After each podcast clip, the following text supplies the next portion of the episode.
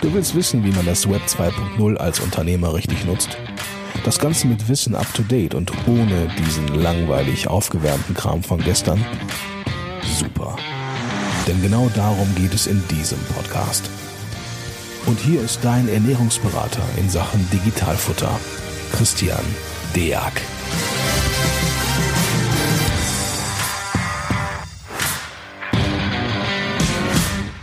Hallo und herzlich willkommen zu einer neuen Folge des Digitalfutter Podcasts. Heute habe ich einen ganz besonderen Gast bei mir, die Andrea Köchling, ihres Zeichens äh, Betriebsprüferin aus dem Finanzamt aus dem Hamburger Raum. Moin, Andrea. Ja, moin, moin, Christian.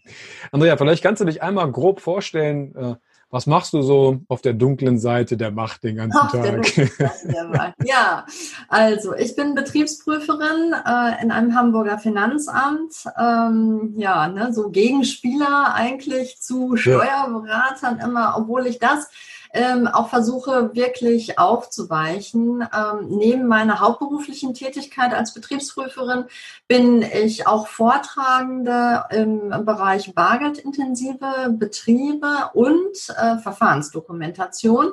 Kann ich nur ähm, empfehlen an dem Punkt, ja. Genau, und äh, das ist also wirklich ähm, auch mein Hauptgrund ähm, und ähm, mein wirkliches ähm, Ausstellungsmerkmal oder Herausstellungsmerkmal, weil ähm, das natürlich auch für die Mandanten, für Steuerberater äh, wirklich auch so eine Sache ist, äh, das mal von der Verwaltung gesagt zu bekommen, ja. so nach dem Motto, wo guckt ihr denn genau drauf? Ne? Was, was ist denn so euer Augenmerk und, und wie sollte denn so etwas aussehen?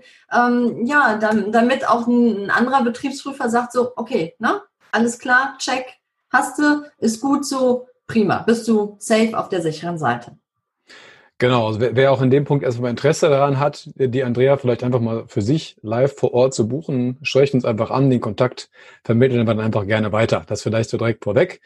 Ähm, genau, also ich höre das häufiger mal, dass, dass Mandanten immer sagen, oh Gott, warum, warum wusste man so viele Sachen nicht im Vorfeld? Das ist auch genau ja. der Grund, äh, warum wir diesen Podcast jetzt auch machen. Genau das tun wir nämlich jetzt auch. Und damit ich mir nicht immer nur den Mund fusselig rede, ja, und dann immer denkt, naja, der erzählt das immer nur, weil, aus welchen Gründen auch immer, ja, äh, haben uns erstmal so drei Themen rausgepickt. Wir wollen uns also in dem Thema Verfahrensdokumentation, digitale Mandate im Allgemeinen und dem Thema E-Commerce beschäftigen. Derjenige, der jetzt hier regelmäßig zuhört, weiß, ähm, Thema, erstes Thema Verfahrensdokumentation unterteile ich halt immer in die kleine und in die große.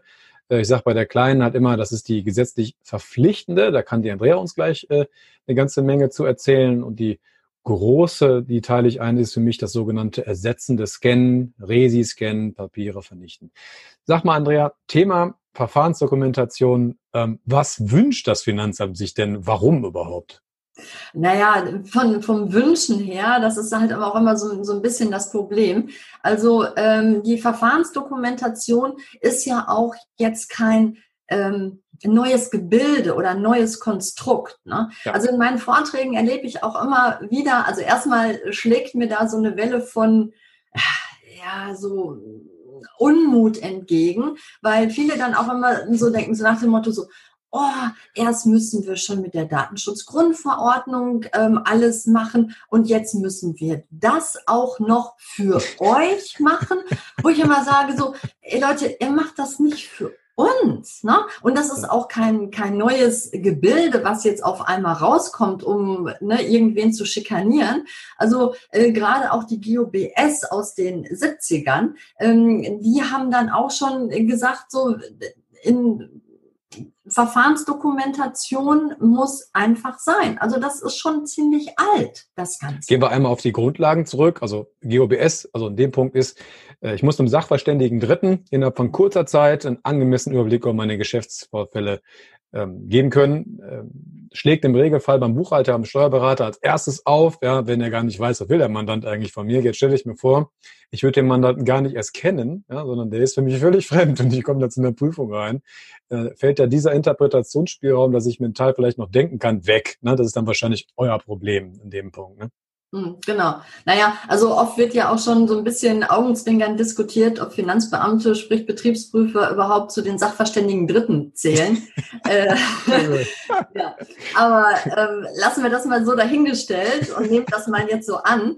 Äh, aber das ist natürlich halt auch so, wenn wir kommen, ähm, wir werden ja, ähm, ja, gar nicht gerne gesehen. Am liebsten noch ja. von hinten, wenn wir wieder gehen. Das heißt ja, ja, also, eine Betriebsprüfung ist ja auch immer eine Stresssituation. Die soll echt kurz und knackig sein. Keiner, also beide Seiten haben ja kein Interesse, dass sich das über Jahre oder über Monate hinzieht. Ne? Und deswegen ist es halt auch so wichtig, dass wir in angemessener Zeit, und das ist wirklich das Problem, auch Einblicke bekommen, wie denn alles abläuft, wo wir was klar. finden können. Ne? Nachvollziehbarkeit und Nachprüfbarkeit. Das ist ja das, das, das A und O, das Ganze. Ne? Hinzu kommt natürlich, je nachdem, ähm, ganz extrem bei bargeldintensiven Bereichen, du kennst das ja auch, Manipulationen von Grundaufzeichnungen oder sowas. Das ja. heißt, ich brauche also auch eine Unveränderbarkeit der Dinge, ne, ja. der Daten. Ich brauche Datensicherheit ähm, internes Kontrollsystem. Das ist also auch ganz, ganz wichtig. Und diese, diese, dieser ganze Bereich, der wird in einer Verfahrensdokumentation dann auch dargestellt. Wie, also ich sage jetzt mal ganz grob, wie der Hase läuft. Ja, genau. Und, und früher, früher war das ja so, ähm, da konnten wir als Betriebsprüfer auch davon ausgehen, naja, wir kommen irgendwo hin, und die Arbeitsabläufe sind eigentlich immer immer gleich. Ne? Eine Rechnung kommt als Papier, die wird geprüft, die kriegt einen Eingangsstempel. Ähm, vielleicht geht die dann noch mal weiter in eine andere Abteilung, ähm, die das dann zur Rechnung anweist. Naja, und dann wird es in einem Ordner abgelegt und das war's. Jetzt sind aber ganz viele ähm, datenverarbeitende Systeme, ERP-Systeme, ja. ähm, Rechnungen ja. kommen online. Ähm, du hast Bezahlvorgänge mit, mit ähm, PayPal zum Beispiel, was es ja früher auch alles überhaupt nicht gab. Das ist genau. alles so vielschichtig, dass, ähm, dass man da auch schon mal so ein bisschen Hilfestellung braucht, um ähm, das Ganze auch in der Komplexität eigentlich so zu erfassen. Das trifft auch vor allen Dingen, also der Teil zumindest, äh, trifft auch vor allen Dingen auf die neumodischen Mandanten, sage ich jetzt einfach mal zu, weil die diese ganzen Systeme erstens mit sich bringen. Ja, also wenn man nur ein Rechnungsschreibungstool nutzt, ist man da gedanklich schon drin, ja, dass man einfach sagen muss, über dieses Rechnungsschreibungstool schreibe ich in folgendem Rhythmus diese und diese Rechnung.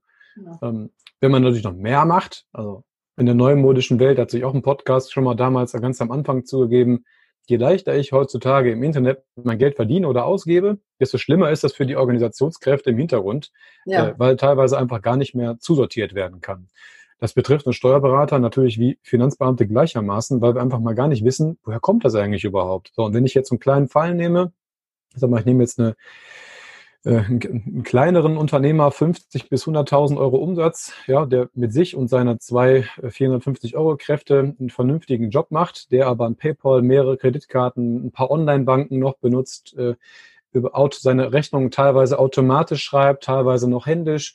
Ähm, das geht bei dem alles unheimlich schnell. Er gibt sein Geld schnell aus, ungemerkt. Er muss nichts mehr tun. Das heißt, die der Fokus bei ihm auf Organisation ist gar nicht mehr gegeben, weil für, für ihn und bei ihm regelt sich ja alles vollautomatisch.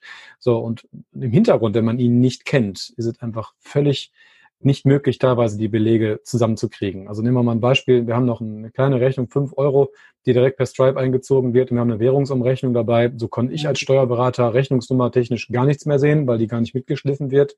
Und durch die Währungsumrechnung finde ich noch nicht einmal den Betrag, wenn ich jetzt 50 solcher Buchungen im Monat habe, war es das für mich. Ja, also da wird die kleinste Buchhaltung zu einem absoluten Selbstmordprojekt. Ja, also da muss man schon einmal vernünftig aufstellen. Mhm. Schön an der Sache ist natürlich, wenn man es einmal getan hat, es wiederholt sich. Ne? Also heißt, man muss sich eigentlich mehr Gedanken um sein Setup machen, so nennen wir das, also seine Grundausrichtung, wie stelle ich mich auf, als je zuvor. Mhm. Ähm, ähm, ja. Wenn ich, wenn ich da mal eben eingrätschen darf, du hast gerade was ganz, ganz, ganz, ganz Wichtiges gesagt ein Unternehmer, zwei Angestellte. Na, so. Die Verfahrensdokumentation beschreibt ja halt ähm, die komplette, den, die komplette ähm, Beschreibung aller Abläufe. Ne? Das, das ist ja eigentlich Sinn und Zweck dieser ganzen Verfahrensdokumentation. Und in dieser Verfahrensdokumentation sind ja auch Datensicherheit, Datenschutz ganz groß geregelt, ja. ne? IKS. Ja. Aber was bei den Daten ist, die haben, ich sage jetzt mal, einen ja, Notfallplan sozusagen. Ne? Was passiert, wenn äh, wir mal einen Ausfall von dem und dem haben? Was passiert mit den Daten? Wie sind die gesichert? Wie sind die geschützt?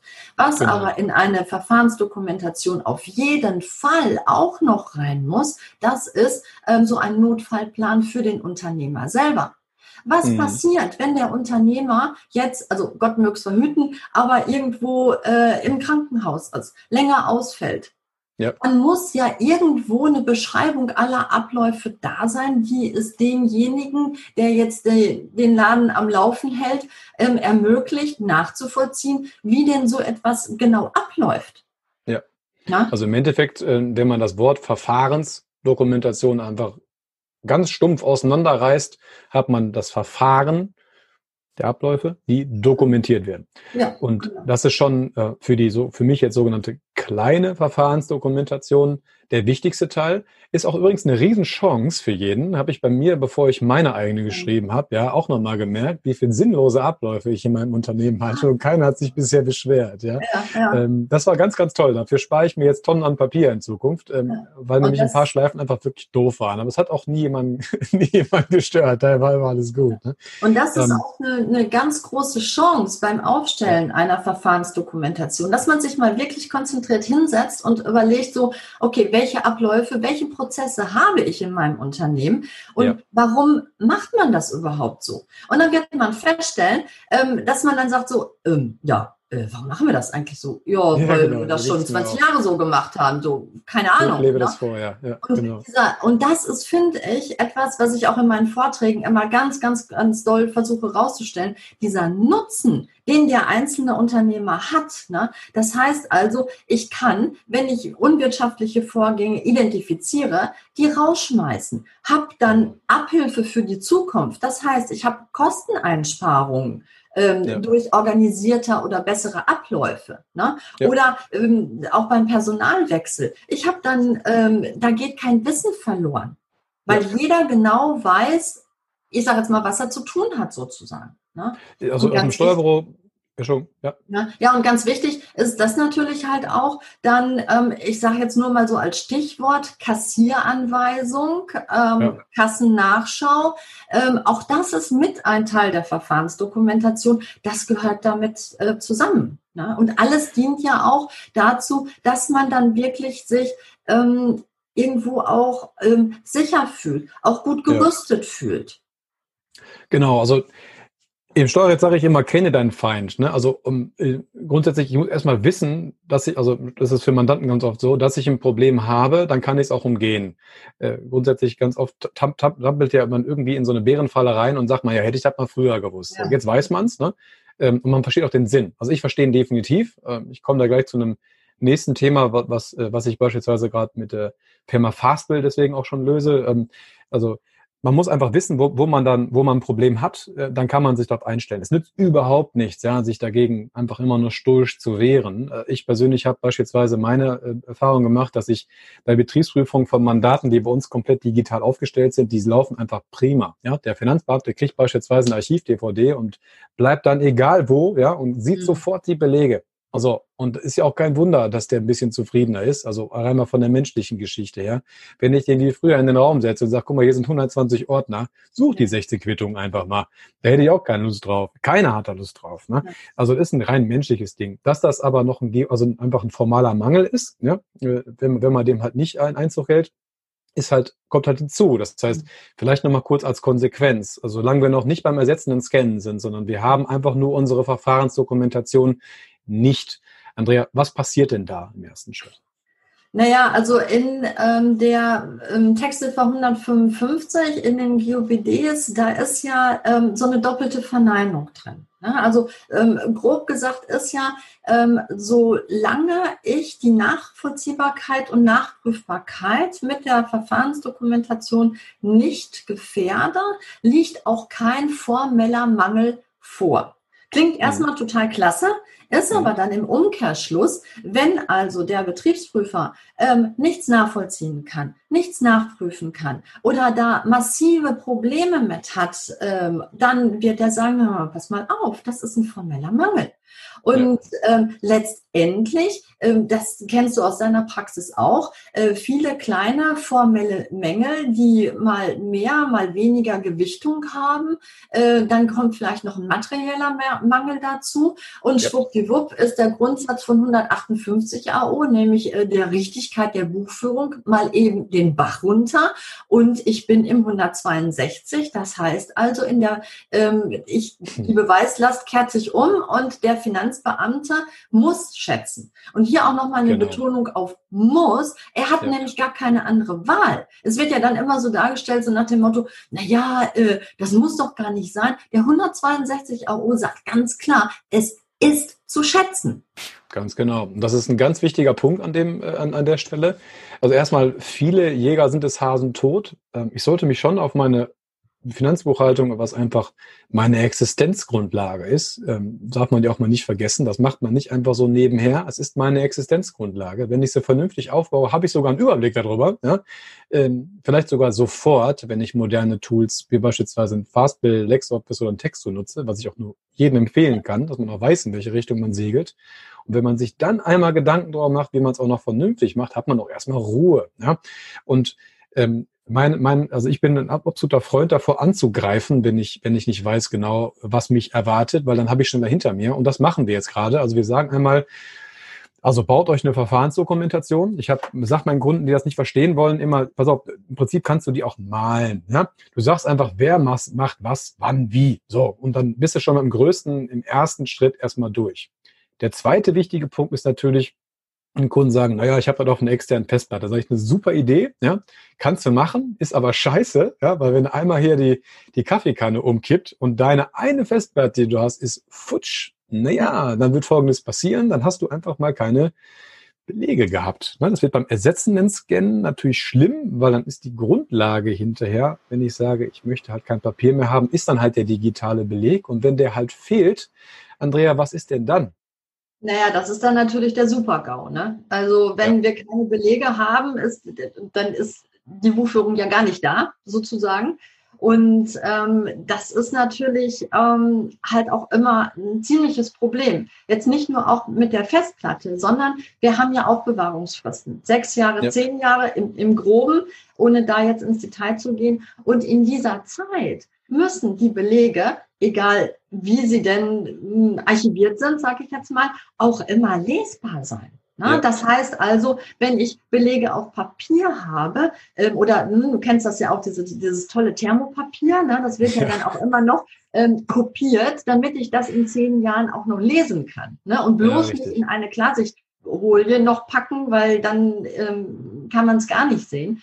Aber halt auch andere Daten, ähm, ne, die müssen ja auch so gelagert werden. Ähm, die dürfen, was weiß ich, wenn ich das jetzt auf einer DVD habe oder was, nicht bestimmt mit äh, bestimmten Eddingen beschrieben werden. Ähm, es sollten keine Kratzer reinkommen, ne, sonst ja. kann man das dann nicht wieder abspielen oder sonstiges. Und das muss man sich mal vor Augen halten. Ich muss das auf über einen Zeitraum von ja, Minimum zehn Jahren immer wieder lesbar und sichtbar machen können. Weil wir kommen ja, ja immer in der Vergangenheit. Ne? Also ne, manche Leute wissen ja schon nicht mehr, was sie vor zwei Tagen gegessen haben. Na klar. Denn, Geht mir ne, manchmal auch so. Ja. Ne, was, Je nachdem, was, was in der Kanzlei so los ist, ist aber am gleichen Tag schon manchmal gegessen, das Thema.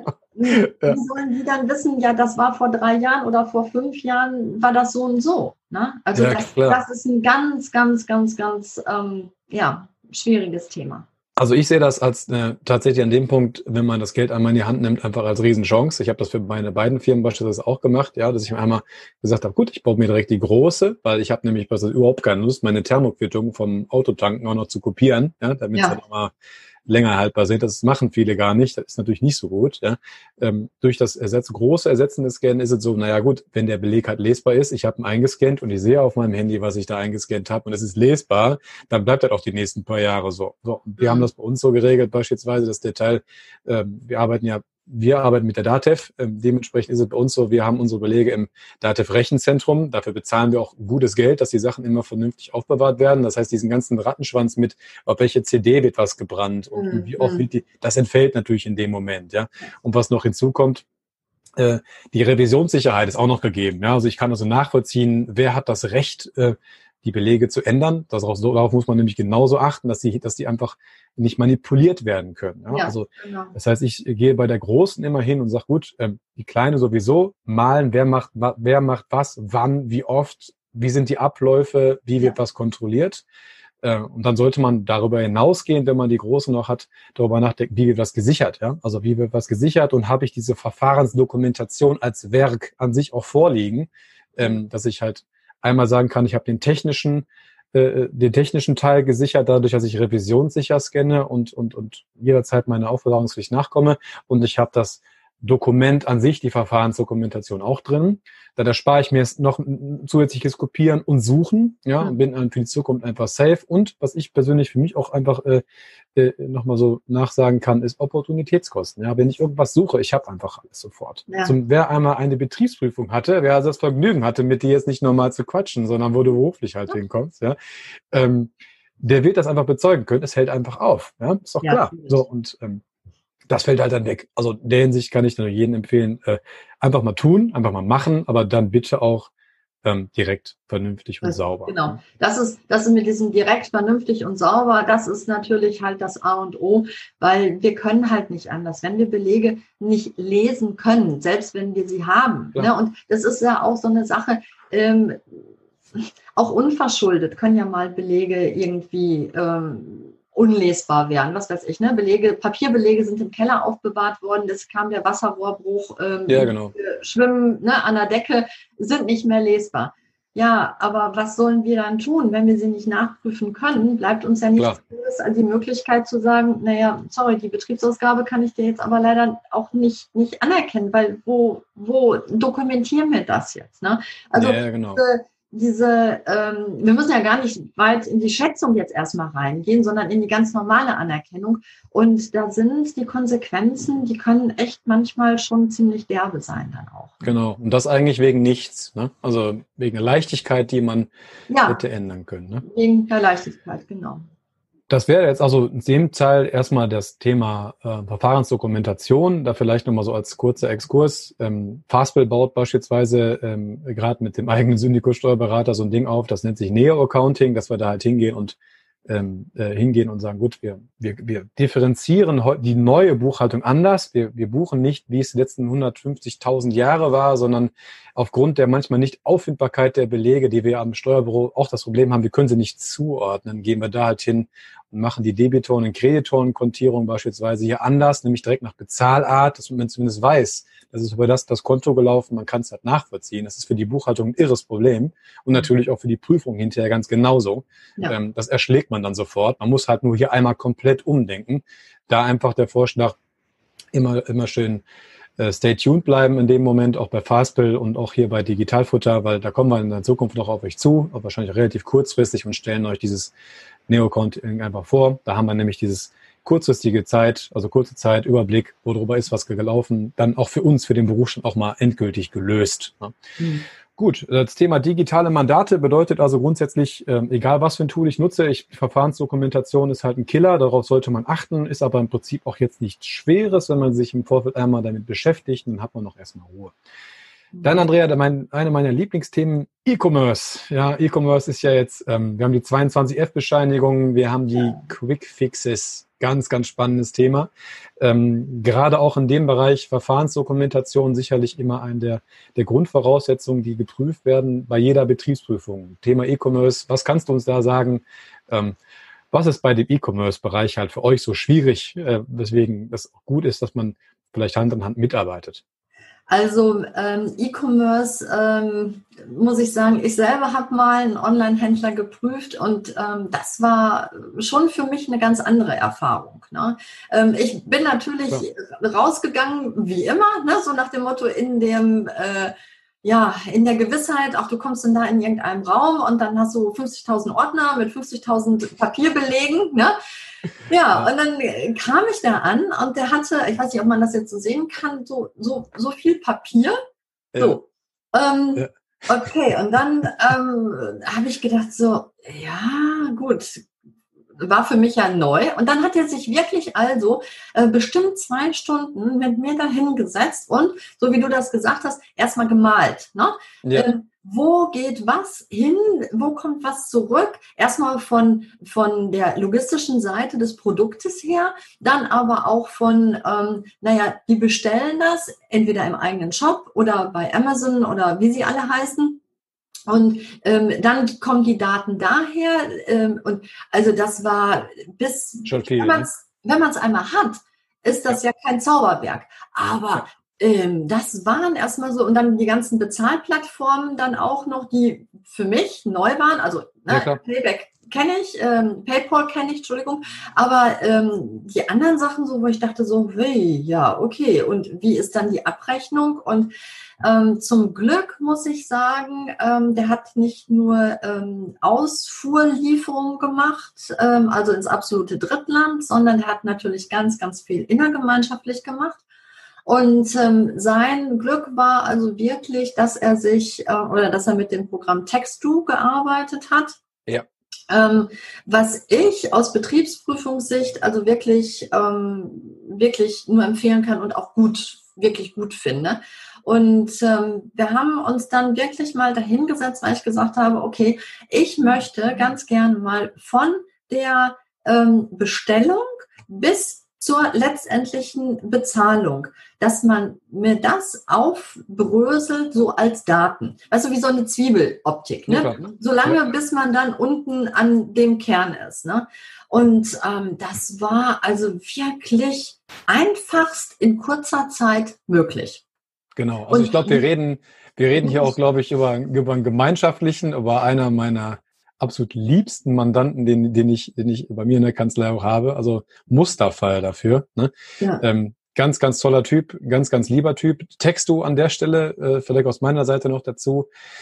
Ähm, das sind ja sehr, sehr gute Freunde mittlerweile von uns auch aus der Kanzlei, auch durch, Betrieb, durch zahlreiche Betriebsprüfungen auch aneinander gewachsen. Ähm, es ist teilweise, also nicht nur teilweise, ein, eine Buchhaltung zu erstellen für uns ohne Unterstützung von äh, Tools wie Texto gar nicht mehr machbar, also gar nicht mehr möglich. Ich bin froh, dass wir keine Einzelbuchungspflicht in Deutschland haben, sonst hätten wir nämlich dann ein ganz großes Problem, wenn auf einmal ein Online-Händler mit 50.000 Buchungen pro Monat gebucht werden muss. Ähm, naja, das ist zumindest zusammengefasst erstmal alles vernünftig. Auch die Daten konnte man auseinanderziehen. Ja, wir konnten sie uns erklären. Ähm, das war das, das Wichtigste. Äh, das heißt also jetzt mal so für mich so als Fazit, ähm, man konnte dir halt zeigen, wie was läuft. Ähm, man konnte dir die Tools auch zeigen. Äh, mhm. Du konntest auch reingucken, ja. äh, zusammengestauchte und, und bei denen wird ja immer alles, logischerweise, weil diese, sag mal, wenn wir alles einspielen würden, wäre das auch datentechnisch für uns ein Monster Es wird ja viel konkurriert, also zusammengefasst. Ja. Aber man konnte alles bis auf den ja. Cent hinein äh, auf Nachfrage hin nachweisen. Und dann ist das Schöne, wenn man jetzt einmal gewisse Sachen geprüft hat, die wiederholen sich jetzt. Das heißt, ähm, ich stelle mir das aus meiner Sicht so vor, so mache ich es ja alle drei Monate, wird bei uns ein kurzer Checkup gemacht. Wenn du jetzt längere Fristen prüfst, wirst du ja davon nach gleichem Prinzip vorgehen können. Wenn es einmal stimmt, dann wird der Rest ja vom Prinzip ja auch bestimmen. Das ist ja dann besonders an diesem EDV-gestützten System. Das heißt, man hat eine Lösung. Ähm, so, und dementsprechend äh, ist es so, dass, dass bei Online-Händlern, ähm, vielleicht um, um auch den Zuhörer so ein bisschen abzuholen, wir haben da ein absolutes Umsatzsteuerthema einfach. Ja, der lokale Händler der hat einfach immer seine 19 Prozent Untersteuer, da kann man nicht viel falsch machen. Der, der Online-Händler, der kann auf Knopfdruck mittlerweile überall steuerpflichtig sein und zu verschiedenen Steuersätzen und in verschiedenen Ländern auch steuerpflichtig werden. Und da ist es umso wichtiger, mhm. dass man da von vornherein einen vernünftigen Überblick hat, denn im Nachhinein ist das ansonsten mit Excel-Listen und ein bisschen zu erklären überhaupt nicht mehr nachvollziehbar, was mhm. wie läuft. Ähm, und deswegen also aus meiner Seite heraus die Beispielsweise die Jungs von Textu machen da einen ganz, ganz tollen Job, weil wenn ich jetzt an die Quickfix, Quickfixes denke, ja, und mir überlege, ähm, dass Online-Händler Waren in andere EU-Länder abgeben, aber nicht um die dort direkt zu verkaufen, sondern vielleicht nur zwischenzulagern, um sie dann von dort aus wiederum in andere Länder zu verkaufen. wie will man das nachvollziehen? Ja, also als, als Steuerberater gar keine Chance. Also wenn ich da nicht genau mitten im Thema drin bin, hätte ich keine Möglichkeit, das nachzuvollziehen. Und das wäre für den Mandanten hinterher im Zweifelsfall ein echtes Problem ähm, weil ich es einfach nicht übernehmen könnte ja. in dem Moment. Ne? Ja. Naja, und vor allen Dingen halt auch die Registrierung im Ausland. Ne? Ja. Ähm, also genau. man weiß ja auch gar nicht, wenn man jetzt erstmal anfängt als Online-Händler, ne, so aus dem heimischen Wohnzimmer heraus, sage ich jetzt mal, was für gesetzliche Pflichten in diesen einzelnen Ländern, wenn ich diese Lieferschwelle denn mal überschritten habe, was da so alles auf mich zukommt. Ne? Da genau. finde ich, brauche ich schon einen ähm, kompetenten Partner, weil ansonsten bin ich wirklich nur ähm, mit dem Ausland beschäftigt und der Finanzverwaltung, um dann zu gucken, okay, welchen Antrag muss ich ähm, stellen? Ähm, okay, welchen Steuersatz habe ich denn da? Und, und, und, und, und. Also das ist schon ähm, eine ganze Herkulesaufgabe. Ne? Und vor allem, ja.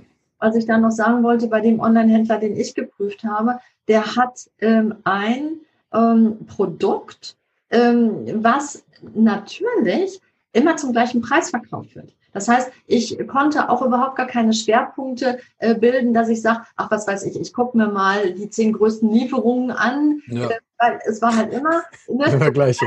Euro ähm, und da, da war nichts mit. Ne? So, es waren Massen an ja. ähm, Bestellungen, Massen an Lieferungen, Massen an Daten, aber halt immer zu dem gleichen Preis. Ne? Ja, und genau. ähm, wir haben das dann so gemacht, dass ich mir also wirklich ähm, aus jedem Zeitraum mal so zwei, drei rausgepickt habe und ich habe gesagt, pass auf, von Anfang bis Ende blätter mir das zwiebeltechnisch auf, möchte ich den Kern alles lückenlos nachvollziehen ähm, und das war echt absolut perfekt gelöst. Ja, super. Das muss ich sagen, war auch eine meiner angenehmsten Betriebsprüfungen, die ich in meiner Laufbahn so habe erleben dürfen. Also das war ganz, ganz toll.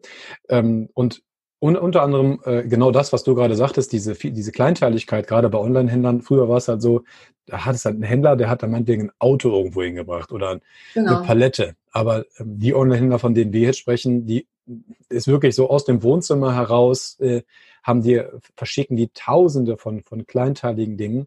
Wir alle kennen es, wir gehen nach Amazon und holen uns irgendwas Kleinteiliges auch mal eben bei Amazon. Und genau diese Händler, die dahinter stecken, die müssen sich jetzt auch noch vernünftig überall erklären für Tausende von Vorgängen. Früher wurden solche Sachen vom Steuerberater einzeln gebucht, was gar nicht mehr möglich wäre, ja, wenn man sich ausrechnet, wie viele Wochen eine einzige Angestellte nur dabei wäre, die Erlösseite zu erfassen. Mhm. Ähm, gar keine Chance mehr. Also da, es gibt Lösungen dafür. Jetzt haben wir eine beispielsweise genannt, äh, beispielsweise die Firma Texto.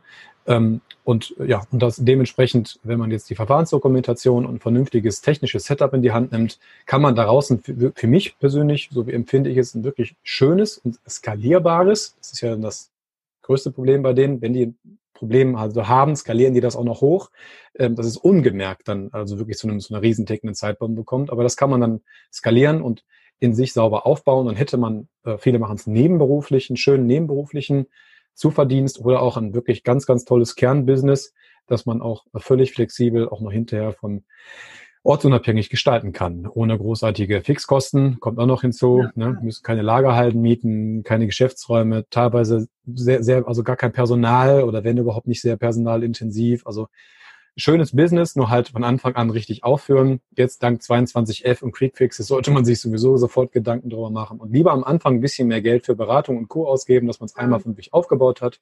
Dann ist es hinter sauber. Aber das ist ja halt leider auch so ein bisschen das, äh, in Anführungszeichen, das falsche Denken, was äh, mir draußen auch sehr, sehr oft bei den Unternehmern dann entgegenschlägt, ne? wo ich gedacht habe, wenn ich dann schon vor Ort bin und sage, Mensch, warum hast du nicht? Ne? Warum hast du keinen vernünftigen Steuerberater? Oder warum hast du, warum hast du überhaupt einen? Ne? Warum machst du das hier ja. alles selber? Ne? Oder ähm, warum hast du kein vernünftiges System? Und, und, und. Dann höre ich immer so, ja, aber das kostet. Das kostet so ja. viel. Und wo das ich stimmt. dann immer sage, das ist Sparen am falschen Ende. Ja. Einmal richtig einspielen, dann läuft's. Weil wenn wir kommen für die Vergangenheit, ähm, bei einer Umsatzsteuer-Sonderprüfung, da sind die, die, Zeiträume ja sehr, sehr eng. Ne? Vielleicht ein halbes Jahr um und bei ein Jahr oder so. Aber ja. wenn wir nach drei, vier Jahren dann kommen, wo mhm. dieses System, dieses m, schlechte System schon drei, vier Jahre läuft oder, oder noch länger, und dann kommen wir und sagen, das ist nicht richtig, das ist verkehrt und, und, und, ähm, ja. dann wird es auch echt teuer. oder kann es genau. teuer werden. Ja. Eine der größten Probleme der Praxis auf jeden Fall, ganz genau, dass wenn, wenn kontrolliert wird, dann halt rückwirkend. Das ist natürlich auch nicht möglich, jeden so an die, also aus, Finanzamtsicht, da jeden so an die Hand zu nehmen, dass man, es gibt ja den Mythos, die sehen doch, was ich jeden Monat überweise oder äh, übermittle. Ja. ja, okay, aber äh, nein. Also es, es ist einfach ein Datensatz, der irgendwo hingeht, aber der wird nicht hinterfragt, dass man als Unternehmer selber für zuständig, richtige Meldungen zu machen. Ähm, dementsprechend, es macht Sinn, sich da gerade bei, bei, bei technisch und EDV-getriebenen Berufen sich direkt am Anfang einmal richtig aufzustellen und dann hat man hinterher Ruhe. Das, das Sparen kann ich verstehen, ist vielleicht auch bei Händlern auch eine Art von, ja, gehört zum Berufsbild dazu. Ähm, aber grundsätzlich jeder, der einmal in so einer Prüfung drin war, egal ob die jetzt gut oder schlecht ausgegangen ist, der wird wissen und auch merken, man möchte das eigentlich nicht. Man ist froh, wenn es einfach so schnell wie möglich vorbei ist und am, am besten natürlich nicht nachzahlt. Es gibt natürlich auch die Fälle, die so viel nachzahlen müssen oder geschätzt werden, naja, dass es einfach nicht mehr gut ausgeht. Ja. Und das kann man natürlich, ist eine Schande, wenn, wenn, wenn man jetzt einfach mal jemanden nimmt, der ein tolles Produkt hat, ähm, der es einfach nur nicht besser wusste. Ja. Mhm. Äh, für den tut einem das dann natürlich extremst leid. Ja. Weil den dann, dann würde es in dem Moment den Falschen treffen, aber der muss natürlich genauso behandelt werden wie jemand, der es von sich aus vielleicht manipuliert, sogar falsch gemacht hat. Ja. Da greift ja. einfach die Gleichmäßigkeit der Besteuerung. Und das ist auch ja. richtig so. Ne? Leider. Ne? Und leider und Gott sei Dank, wie auch immer. Ne? Ähm, menschliches Schicksal, aber das hätte man verhindern können, wenn man sich im Vorfeld einmal direkt richtig aufstellt. Aber es geht auch. Ja, Andrea, dann sind wir schon am Ende. Ich habe nicht mehr auf meine Uhr geguckt, aber wir machen den äh, Podcast immer so für den faulen Jogger, dass wir mal sagen, so eine halbe Stunde. Ich glaube, da sind wir schon ein bisschen drüber, aber es war super interessant. Äh, ich denke auch für viele Mandanten total interessant, sich das einmal so anzuhören. Und ich bin äh, selber ein großer Freund davon, auch proaktiv vernünftig aus Finanzamt zuzugehen. Denn wenn man sieht, man hat auch äh, sehr, sehr positive Beispiele von wirklich freundlichen Gegenüber, was einem auch gerne mal Rede und Antwort steht. Also ganz herzlichen Dank dafür. Und ja, ansonsten erstmal bitte gesund bleiben. Und ja, Andrea. vielen ja. Dank und alles Gute Richtung Ruhrgebiet. Danke, danke. Alles klar. Dann euch noch einen schönen Tag und wir hören uns bis zum nächsten Mal. Bis dahin. Bis dann. Tschüss. Ciao.